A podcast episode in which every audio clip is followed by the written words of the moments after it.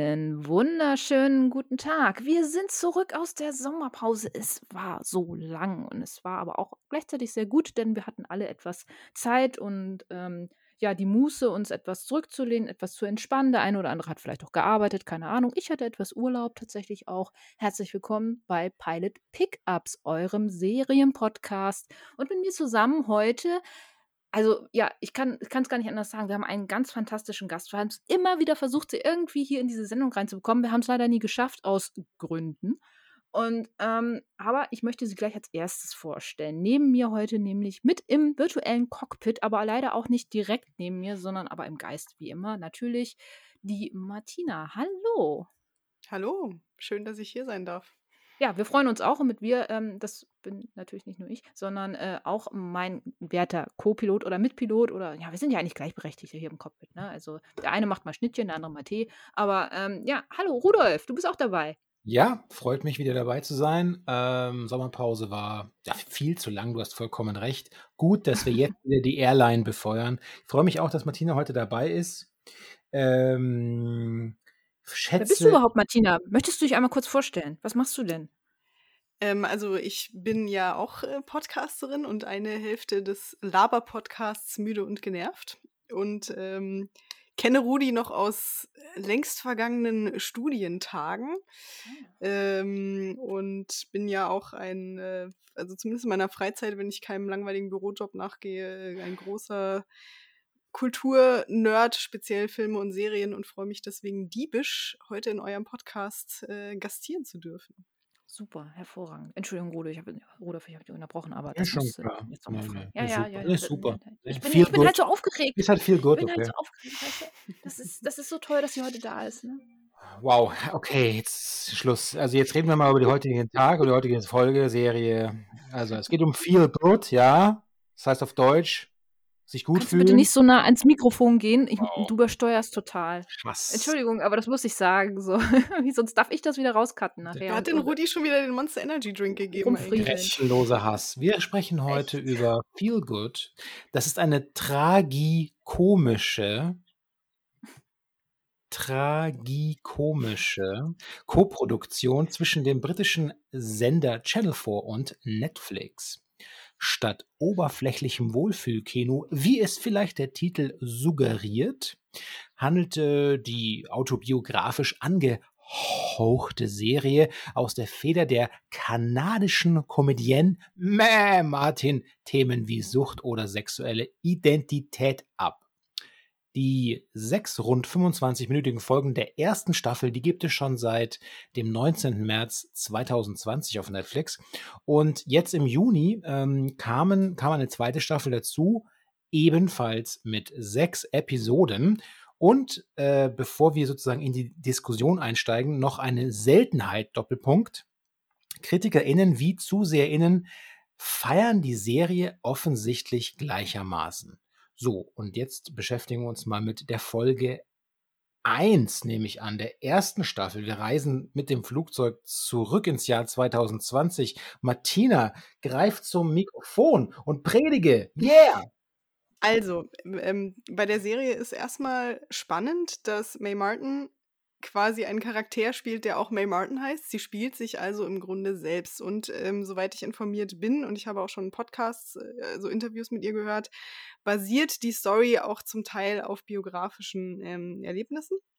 Und da May Martin ja erst in erster Linie Stand-up-Comedienne ist, äh, sehen wir sie eben gleich als erste Einstellung in einem Comedy Club in England, ähm, wo sie vor einem, sagen wir mal, so gemischt, gemischt interessierten Publikum auftritt. Äh, wer allerdings sehr interessiert an ihrem Auftritt ist, ist die gute George, äh, die in der ersten Reihe sitzt und ihre furchtbaren Snob-Freunde dabei hat. Und nach Mays Auftritt lernen sich die beiden kennen und es kommt zu einem, wie ich finde, sehr, sehr bezaubernden Meet-Cute zwischen den beiden. Und ähm, es dauert nicht lange, bis sie sich in äh, Georges WG wiederfinden, wo dann auch ihr Mitbewohner Phil das TTT, ähm, ich möchte sagen, stört. Ähm, dann kommt, also tatsächlich, wir, wir werden quasi in die Story reingeschmissen, die beiden lernen sich kennen. Dann folgt erstmal eine relativ übliche Montagesequenz. Sie verlieben sich, äh, May zieht bei George ein. George heißt übrigens in Wirklichkeit Georgina, falls sich jetzt gerade Leute denken, hä, wieso heißt die George? Ähm, und dann tauchen auch schon die ersten Probleme auf. Ähm, beispielsweise merkt May, dass George äh, ihre Freunde ihr nicht vorstellen möchte. Also man muss dazu sagen, hier treffen Feuer und Wasser aufeinander. Also May ist ähm, queer, ähm, Comedian, hat eine sehr bunte Vergangenheit und George ist tatsächlich so, dass der Inbegriff von, von Neatness, möchte ich irgendwie fast sagen. Und ähm, hatte eben vor May auch äh, noch keine ähm, homosexuelle Beziehung. Das wird dann auch immer wieder angedeutet. Und ja, dann kommt es zum ersten großen Eklat, als May in Anwesenheit von George mit ihren Eltern skypt, die noch in Kanada leben. Und äh, rauskommt, dass May eine Suchtvergangenheit hat. Und soll ich, soll ich noch weiter oder möchtest du zwischendrin auch noch Oh, ich mal... ich, ich höre dir gerne zu, so ist es Okay. nicht, ne? Kann ich gerne, ich äh, kannst gerne noch ein bisschen weitermachen. Ich, ich kann sonst auch reinspringen, irgendwie so. Ich muss dazu Nö, ich kann, sagen, ich, ich kann auch noch ein bisschen weiter erzählen. ja, ist ja sonst, sonst mach erstmal, bevor ich was sage, so ist ja auch mal ganz schön. Ich lehne Genau. mich hier zurück, ich nehme ein Schnittchen. Sehr gut. Und ähm, ja, das gibt dann natürlich den ersten Eklat. Die beiden sind im Ikea und diskutieren darüber, ähm, wie jetzt damit umzugehen ist, dass May eben eine Suchtvergangenheit hat. George pusht sie dazu, ähm, wieder in die Meetings zu gehen, also in die Addicts Anonymous Meetings. Ähm, an einem dieser Meetings nimmt May dann auch teil. Wir treffen eine Gruppe sehr schräger Vögel. Sie verlässt das Meeting vorzeitig, weil ihr das doch ein bisschen zu ähm, sage ich mal. Also ist nicht so ganz, ist nicht so ganz ihre Crowd. Bis auf eine Person, nämlich Maggie, die äh, ein paar Jährchen älter ist und quasi erklärt, äh, ihr Sponsor werden zu wollen. Und die beiden machen quasi so ihren eigenen äh, Club auf. Und äh, als George das erfährt, ist sie natürlich ein wenig skeptisch dem Ganzen gegenüber und ähm, durchsucht in Abwesenheit von May auch deren Sachen und findet eben ihr altes Tagebuch, in dem auch so Dinge stehen, wie dass sie ähm, längere Zeit im Krankenhaus war, etc. pp. Und in einem sehr erratischen Anfall, ähm, um George quasi zu demonstrieren, dass, das, dass die Vergangenheit passé ist, äh, sammelt May all den, den ganzen Kram aus ihrer Vergangenheit ein, schmeißt ihn in eine Tonne und zündet ihn an. So, ähm, das ist quasi so ihre Reaktion darauf. Und wie sehr das Suchtthema auch immer noch präsent ist, sehen wir dann in einer nächsten Einstellung, in der wir wieder im Comedy Club sind und einer ihrer Kumpels ähm, Koks, so ganz casual, wie man das halt so macht, so eine Line Koks äh, schnupft. Und da finde ich es ganz interessant, weil die Serie da so einen Effekt einbaut, der, der quasi zeigen soll, wie dieser, dieser Suchtdrang dann einsetzt, nämlich der, die Soundscape wird zu einer Art Tinnitus-Ton. Und man äh, sieht quasi diesen Hyperfokus, den May auf diese Droge in dem Moment hat. Also man sieht, die Vergangenheit hat sie vielleicht doch noch ein bisschen im Griff. Ähm, das ist eigentlich schon erstmal so die Einstiegsstory. Also die beiden lernen sich kennen, es ist eigentlich total süß und äh, total toll, aber es sind eben auch schon die ersten Konflikte im Raum. Die Tatsache, dass George ihre Freunde von May fernhalten möchte, die Tatsache, dass May George eben auch nicht alles über ihre Vergangenheit erzählt. Wir wissen also, es könnte noch ein äh, holpriger Ride werden von hier an. Ja, die, letzte, die letzten Minuten zeigen das ja, dass es schon etwas Mhm. Anfängt, holprig zu werden in der Beziehung. So. Ähm, ja, vielen Dank. Das waren 25 Minuten ungefähr in, ja, sagen wir, sieben oder sechs Minuten gekürzt und ganz hervorragend. Ich könnte nichts hinzufügen. Sehr schön. Ähm, du darfst wiederkommen. Ähm, Das, das freut mich, weil ich, ich wollte ja unbedingt noch diverse andere Dinge mit euch besprechen. ja, ja, ja, ja. Also es wird nicht das letzte Mal wahrscheinlich. Zum Beispiel sein. Paris Hiltons Kochshow. Okay, Hm, das war aber okay. noch nicht irgendwie mal angesprochen worden. Ich dachte, jetzt kommt was anderes. Das ist Okay, eine spontane Idee. Ja, ja, sehr, sehr schön. Ähm, überlegen wir. Ähm, die Geschichte, muss ich aber sagen, dafür, dass sie so halb biografisch sein soll, fand ich am Anfang. Ah, also, ich weiß nicht, wie ihr das seht, aber du hast da eine an sich ganze Zeit heterosexuelle lebende Frau im Sitzen und die ist dann auf einmal komplett into May. So, also das war mir fast schon zu perfekt und dann küssen sich einfach schon gleich in den ersten zwei Sekunden, wo, wo sie da ist, irgendwie so. Also das gefühlt irgendwie ist, findet da gar Mhm. kein Kennenlernen irgendwie so statt, so, sondern die sind gleich äh, bounded und sie zieht bei ihr ein, so gefühlt halt, so nach, was weiß ich, zwei Tagen gefühlt halt irgendwie so. Also dieser Zeitraffer verzerrt es natürlich etwas, aber da muss ich sagen, das fand ich am Anfang ein bisschen arg unrealistisch irgendwie. Ich, also das fand ich tatsächlich gar nicht so. Also ich meine, das ist halt so for the sake of the narrative. Habe ich das jetzt einfach mal so angenommen. Also klar, ist es schon ein bisschen sehr, sehr schnell, wie das alles geht, aber das, das hat mich jetzt tatsächlich nicht, nicht äh, gestört. Ja, aber das sie da, also gut, okay, die Zweifel von, von George, also ich weiß gar nicht, ob sie jetzt so Zweifel hat, aber sie, sie fühlt sich ja schon in ihrer Rolle, wie sie jetzt halt ist, noch nicht so hundertprozentig wohl, sonst würde sie ja komplett rausgehen, auch zu ihren Freunden und, und nun gut, bei der Freundesklicke so. mm, Ich wollte gerade sagen. äh, ja, es ist vielleicht ein bisschen schwierig, aber mm, ja, aber das ist halt die Zerrissenheit, die ja dann noch so ein bisschen mit beiherrscht, aber ähm, äh, Respekt, also ich, ich höre selten solche Geschichten, dass das so, weil meistens hast du ja da noch ein bisschen Umdenken, aber dieses Umdenken, das scheint George alles schon durchlebt zu haben irgendwie so und ähm, lässt sich da komplett ein und ähm, denkt sich, das klappt schon irgendwie. Also da habe ich, hab ich schon andere Stories gehört, sodass man sich da vielleicht erstmal erstmal sammeln muss vielleicht. Aber gut, Mhm. äh, mm, mm. okay. Naja, gut, okay. Ähm, bei manchen ist das vielleicht so. Nehme ich mal so hin. Aber ähm, im Nachhinein hast du dann natürlich dann halt wirklich auch so ein paar, äh, ja, ich sag mal, Stolpersteine, die man sehr, sehr toll, finde ich, durch die Schauspieler dargelegt bekommt. Ich mag die Schauspieler wirklich unheimlich gerne. Hm. Also auch so, wie sie ihre, wie sie ihre Gefühle so darstellen und auch wie, wie die äh, May Martin, wie, wie die sich selber auch spielt, so, das wirkt irgendwie, finde ich, sehr, sehr locker und, und glaubhaft. Also ich habe jetzt nie das Gefühl gehabt, irgendwie, das ist, dass das, das in irgendeiner Form irgendwie cringe wirkt oder so. Ich muss auch ganz ehrlich sagen, ich finde Mays Mutter, gespielt von Lisa äh, Kudrow, die he heißt, glaube ich, Phoebe bei Friends. Die hat, glaube ich, die Phoebe in Friends gespielt. Hm. Ich finde die ganz hervorragend. Ich mag die, ich mag die richtig gerne. Da kann ich, da muss ich kurz reingerätschen, weil, boah, ich, also es, es soll ja so sein, ne, man soll ja die Mutter bis zum gewissen Grad unsympathisch Ja. finden. Und ich, also das, ich will sagen, Assignment fulfilled. Also ich finde sie wirklich extrem unsympathisch. Aber, und jetzt vergraule ich euch wahrscheinlich 50% der Hörerschaft, ich gehöre auch zu den Menschen, die Friends für heillos überschätzt halten und Phoebe ganz furchtbar fand. Nee, Aber du, ey, äh, fühle ich. ich. Ich konnte auch nie diesen Friends-Hype nachvollziehen. Das war nicht so ganz mein Humor. Ich meine, Ne. gut, jeder, wie er mag, halt so, ne, irgendwie, kann, an die Leute da draußen irgendwie. Muss, man muss ja nicht immer alles mögen oder jedem Trend folgen, aber ähm, Friends war damals auch nicht meins so. Und Phoebe war, also der Charakter Phoebe, hm. aber ich, ich, ich mag halt einfach äh, die Schauspielerin so. Ich finde, die, die hat irgendwie Hm. was. Sie kann sowas, die hat, die hat eine Komik, auch selbst wenn sie nicht lacht. Äh, Also die kann sowas darstellen, finde ich irgendwie. Und den Charakter, den sie da halt spielt, und wenn man die Serie ein bisschen weiter guckt, halt so, was, was wir ja auch getan haben, ähm, finde ich, kommen dann später ein paar Züge zum Vorschein, die man dann mehr zu schätzen weiß und die dann doch sehr deep sind irgendwie.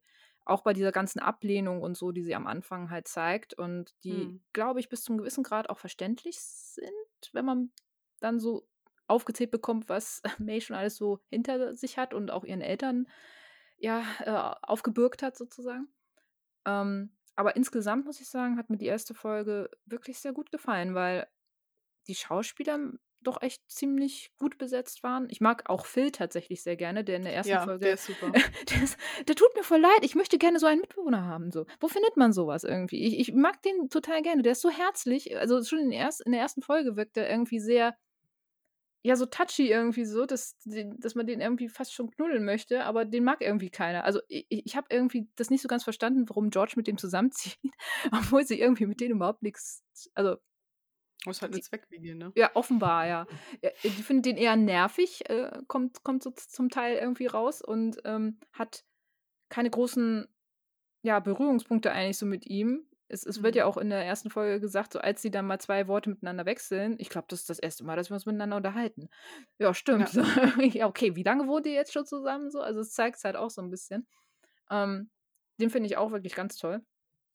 Und ähm, die, das, das Zusammenspiel zwischen George und, und May, das hat, das hat mir auch sehr gut gefallen. So. Und das, was du eben auch sagtest, diese, diese, ja, diese Schocks, die sie halt dann erlebt, wenn, wenn sie mit Drogen oder mit einer Situation ähm, konfrontiert wird, die sie gerade nicht so handeln kann. Das zeigt sich ja auch in anderen Situationen, wenn sie emotional irgendwie ein bisschen ja überfordert ist oder so, ähm, dann sie hat ja auch die ganze Zeit immer irgendwas, also sie, hm. sie ist hm. ja sehr hibbelig, der Charakter ist sehr hibbelig und so und ähm, auch abends, sie findet ja irgendwie nie wirklich Ruhe und das finde ich ist auch was, was sehr gut durch sie verkörpert wird. Wahrscheinlich, weil sie es auch kannte. Also, sie mich, kannte es wahrscheinlich auch.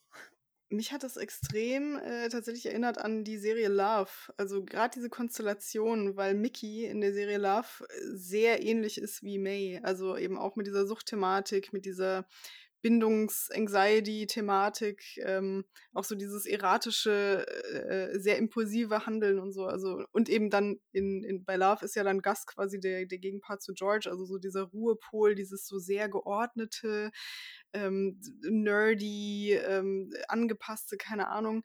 Ähm, das, das hat mich wahnsinnig an Love erinnert, tatsächlich. Also, das, das war so die erste Referenz, die mir in den Sinn kam, was nicht Schlechtes mhm. ist, weil war ja auch eine gute Serie. Mhm. Ähm, man könnte jetzt vielleicht denken, ich weiß jetzt nicht, wie, wie du das siehst, aber ähm, man könnte jetzt wahrscheinlich auch in, in gewisser Weise denken, dass die Serie sehr einfach gestrickt ist. So, also so von Das dem, was man jetzt so erzählt halt, ne? Die Story, ja, die verlieben sich und sie haben halt ein paar Hürden irgendwie so, sie nehmen müssen, irgendwie so. Aber ähm, was würdest du sagen, was gibt die Serie inhaltlich dem Zuschauer?